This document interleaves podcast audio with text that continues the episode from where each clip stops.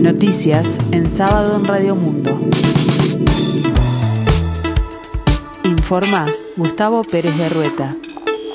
El tiempo se presenta templado en área metropolitana, el cielo algo nuboso, 22 grados, la temperatura 86%, el índice de humedad. Para el resto del día se anuncia máxima de 34 grados, con cielo algo nuboso y periodos de nuboso.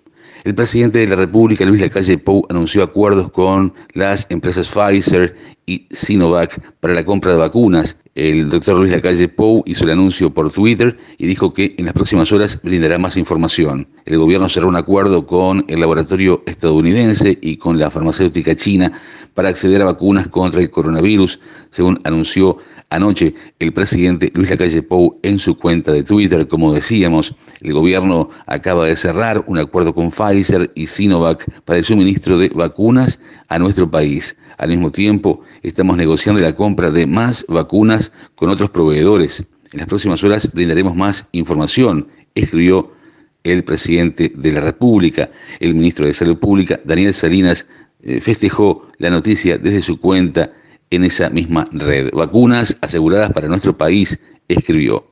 Ayer se llevaron a cabo 9.533 análisis de coronavirus y se detectaron 1.186 nuevos casos. La positividad volvió a aumentar y se marcó un pico de 12.44%, cuando el jueves era de 10.9 y el día anterior de 9.2, de acuerdo a lo publicado por el Sistema Nacional de Emergencias con datos del Ministerio de Salud. También los fallecimientos marcaron un máximo, 17 personas perdieron la vida por causa de la enfermedad. El próximo lunes se producirá la reapertura del frigorífico Canelones. Luego de 15 meses de inactividad, se recuperan casi 600 puestos de trabajo directos, con gran impacto positivo para la ciudad de Canelones y todo el departamento, según destacó el ministro de Trabajo y Seguridad Social, Pablo Mieres. Las pruebas científicas realizadas al cuerpo hallado en un campo de Florida, cerca del arroyo Timote, confirmaron que se trata de los restos de Carolina Escudero, la mujer que estaba desaparecida desde el 11 de enero en Canelones y cuya expareja se suicidó tras declarar ante las autoridades, dijeron a subrayado fuentes del Ministerio del Interior.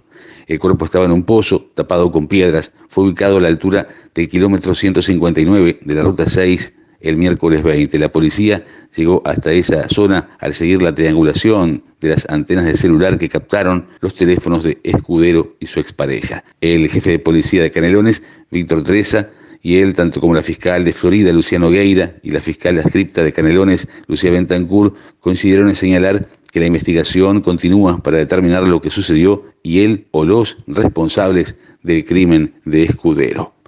Peñarol aseguró una nueva alta para el torneo clausura. Hablamos de Maximiliano Mono Pereira.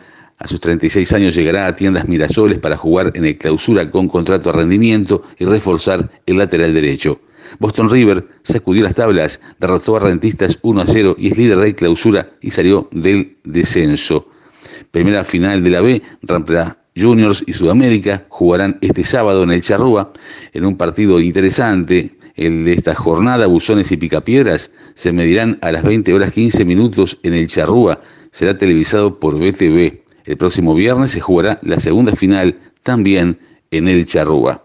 En la escena internacional, la Organización Mundial de la Salud y el laboratorio Pfizer anunciaron un acuerdo para dar 40 millones de dosis de la vacuna contra el COVID-19 a los países más pobres a través del sistema COVAX. El anuncio fue hecho en Ginebra por el director general de la OMS y consiste en entregar al costo esta cantidad de dosis a los países más pobres en el primer trimestre del año.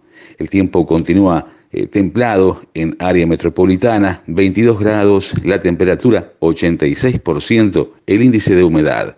Más noticias en sábado en 60 minutos.